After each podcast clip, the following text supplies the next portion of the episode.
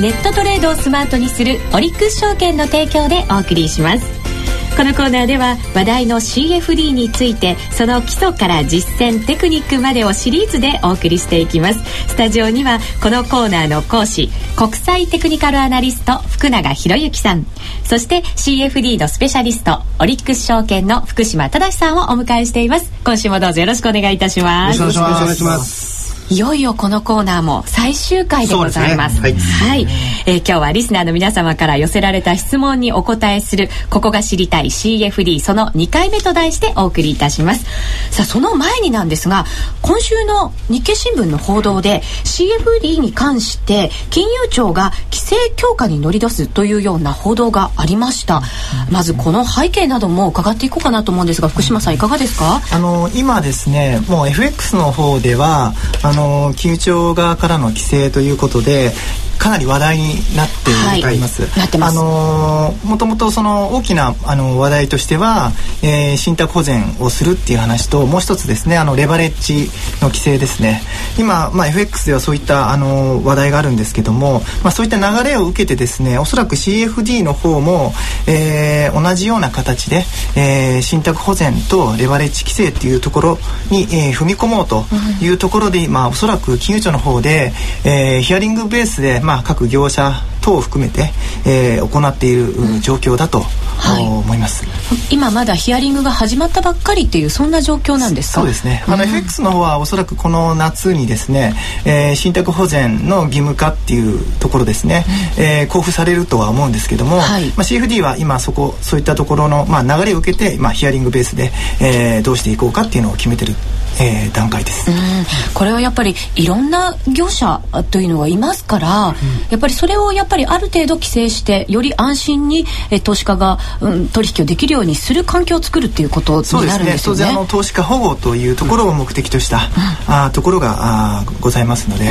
まあ、ただレバレッジに関しては本当 FX の方でね投資家の方々もかなり反発、えー、されてますからね、まあ、CFD はもともと今のところまだ100倍以上レバレッジ100倍以上っていうところ少ないですので、はい、今のところはそんなに影響ないのかなと思ってるんですけどね。これでもオリックス証券にとってはあのね、より安心な業者だというふうに聞いてますので。そうですね、えー、あの信託保全に関してはですねあの、まあ、信託銀行に金銭、えー、信託ということで FX はもうと当然なんですけども、はい、えー、CFD の方も行っておりますので、うん、えー、まあ、安全かなと思っています、うん、はい、これでもやっぱり個人投資家のためにとってはいいことですよね深野さん。そうですね。やはり個人投資家保護という観点であれば、ええ、信託保全っていうのはこれやっぱり規制した方がやっぱりこれは当然いいと思うんですよ、うんうん、ね、ただしですね、まあ、レバレッジの方に関して言うとですね、まあ、FX ほどでは今のところ CFD はないですからね。うんね、そこをですね頭ごなしにまだこれから広がっていく段階でですね、え、いきなりですね出る杭を打つような感じ。っていうのはちょっとですね私はどうかなと、うん、まあ、ね、行き過ぎたレバレッジっていうのはね確かによくないんですけども、うん、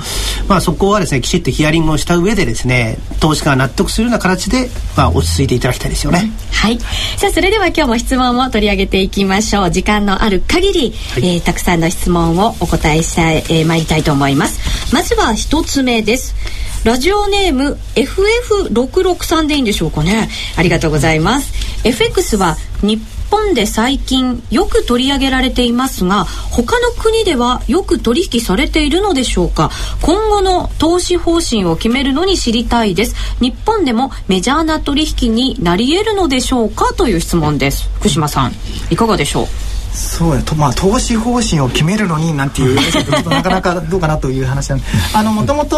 まあ CFD の方はですねあのイギリスロンドンの方で、はい、まあ機関投資家がヘッジ目的であの売買していたのが一番最初です。えこれって結構伝統がある取引なんですか？そうですね。あの比較的昔からあるんですけどもそうなんですね、えー、個人が取引するようになったのはまあこちこれもロンドンなんですけども1990年代後半ぐらいからですかね、えー、徐々に広まっていってまあ、ロンドンを、まあ、あの起点として、えー、ヨーロッパやオーストラリアの方に広まっていってると。で今どうもなんかロンドンの方では金融取引の、えー、3割程度が CFD で取引されてるなんて言われてる、ね、そうなんですね。結構じゃあ中心になってる取引なんですね。そうですね。しかもあのオーストラリアの方はかなり今普及されているようです、うん。うん、これでもお福永さん、はい、日本でもこれメジャーな取引になっていくんですか？これから。そうですね。あのー、まあ先ほどからねあのー、規制の話だとかもありましたけども、はい、まあよりその安心感があ持てる、うん、なおかつそのまあ始めやすいっていうようなことが、はい、もっと広まってくるようになれば、えーまあ、普及してくる可能性はどんどんあると思いますね。でただそれが今やっぱり相対取引っていう形でなってますから日本の投資家っていうのはやっぱりどうしても取引所取引ですよね。オークションがやっぱりメインになってますので、えー、そのあたりがもうちょっとね改善されるような形になればもっともっとあの広く普及するんじゃないかなと思いますね。これ普及してくるとやっぱり個人投資家の方の資産運用のやっぱり一つ良い手段になりますよね。もちろんこれはですねあのまあこれまでできなかったことができるということで、投資家のその選択肢が広がることにつながるわけですよね。はい、ですからそういう意味ではあのまあこれから勉強する価値はですね十分あると思いますし、うんうん、また勉強してあの知識が豊富になればまあその分こう実際に使ってみると。まあ、そういうことで、えー、まあよくお話してますリスクヘッジとかね、はい、あるいはリターンを持っているとかっていうその積極的な投資ができるようになるんじゃないかなと思いますけどね、うん、はい、はい、さあ続いての質問です。いちごちゃんからいただきました可愛いですねラジオネーム。はい。夜しかできないのですができるんでしょうか？という質問なんです。福島さん。まさにいちごちゃんにはバッチリのバッチリの、えー、まあ CFD ですね。そうですよね、えー、えー、あの FX でもあの米ドル円のあの取引まあ米ドルに絡む取引に関してはボリュームに関して大体夜の日本時間の9時、うん、10時11時あたりが多いなんて言われているんですけども、はい、やはりあの CFD もですねあのオリックス CFD の場合なんですけども、えー、売買代金ランキングでもいつも1位のダウですね、うん、えー、こちらがやはり同じ時間帯ですね。夜の9時10時11時あたりに、えー、集中しているということなのでもういちごちゃんにとってはもうそうですね。まさにズバリとぴったりですね。といったところですね、ぜひいちごちゃんチャレンジしていただきたいと、ね、あのあと他の225先物やあの原油もですね大体その時間帯が多いです、うん、であとあの225先物であれば朝の9時前後とかも少し、えー、ボリュームがあるようなあ今のところそういう状況ですね。なるほど。やっぱりですね夜とかどうしてもねお勤めの人っていうのはね限られちゃいますよね。そうですよね。それは先ほどの最初の質問でもあるようにやっぱりね夜要するに通常の仕事なんか一生の範囲内で支障がはいない範囲内で、まあ、いろんな投資が広がるってことはそれで収益のチャンスが広がったり、ね、レバレッジができたりという形ですから、うん、やはりですね株式にない魅力っていうんですか？どうしても株式の場合だと、まあ、取引所取引っていう安心感あるんだけども決められた時間しかできないっていうことを考えればそこを埋めるようなこの商品が出てくると個人にとってはあまりね時間を気にしなきゃとかチャンスを気にしなきゃ、うん、そういう部分ってとても増えていくからこれはいいですよね。ねやっぱり眠れなくなるかも。しれない確かにそうですね。その危険はあ。りますけどね、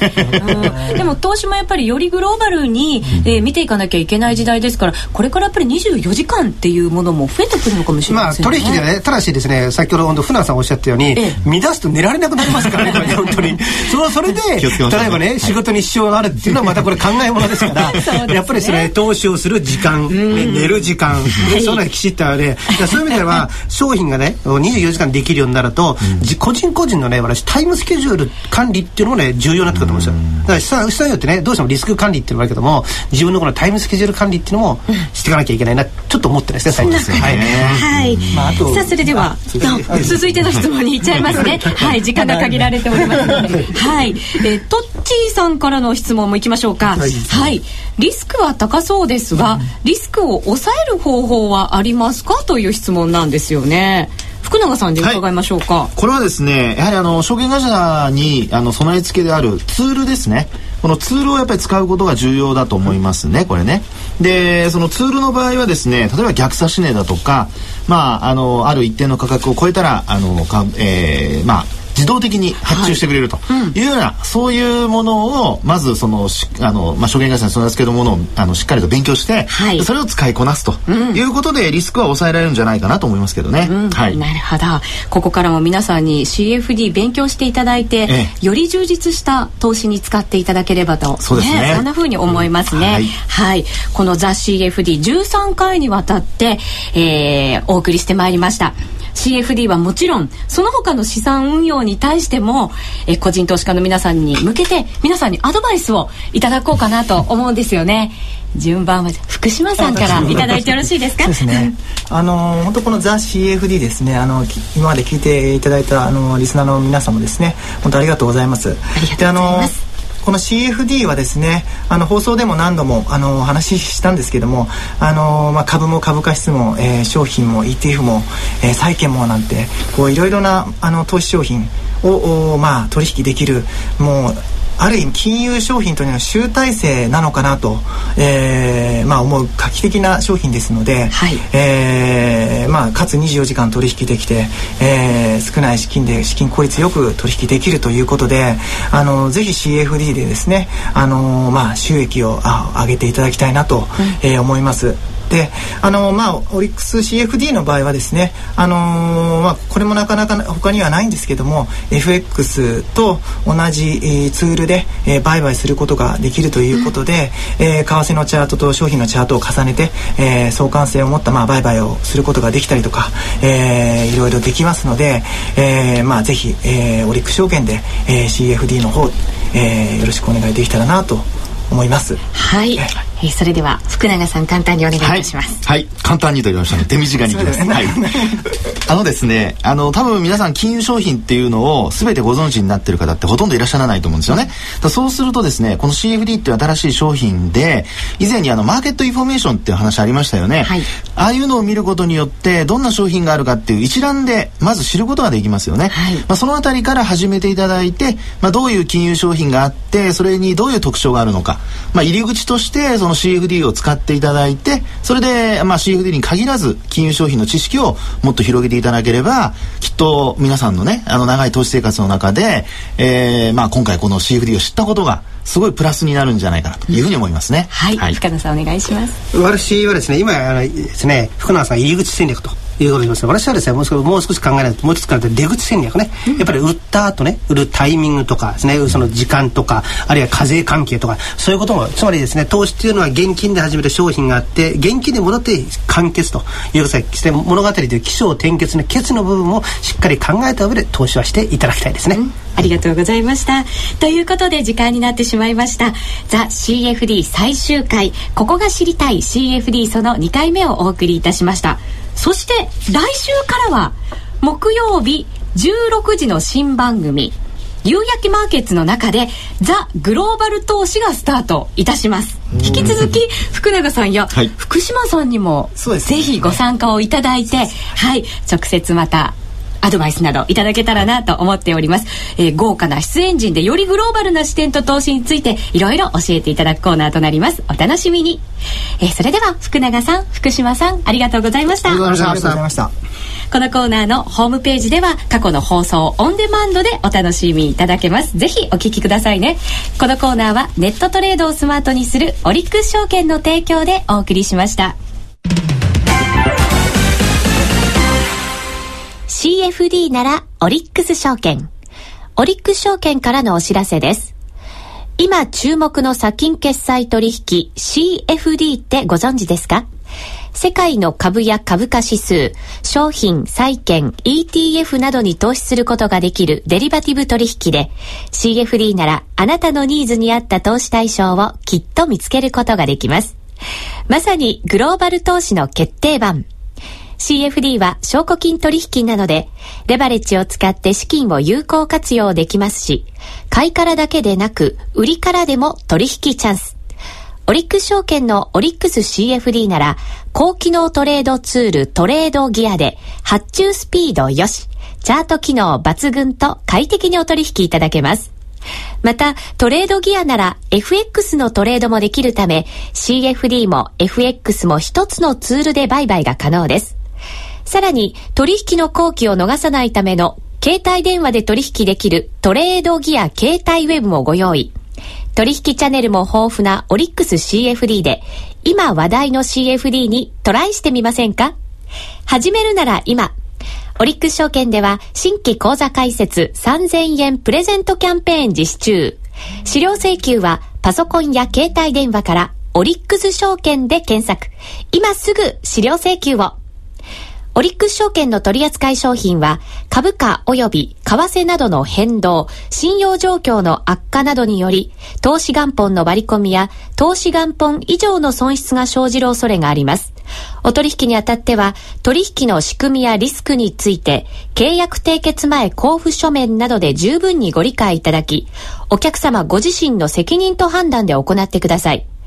金融商品取引業者、関東財務局長、金賞第55号、オリックス証券株式会社、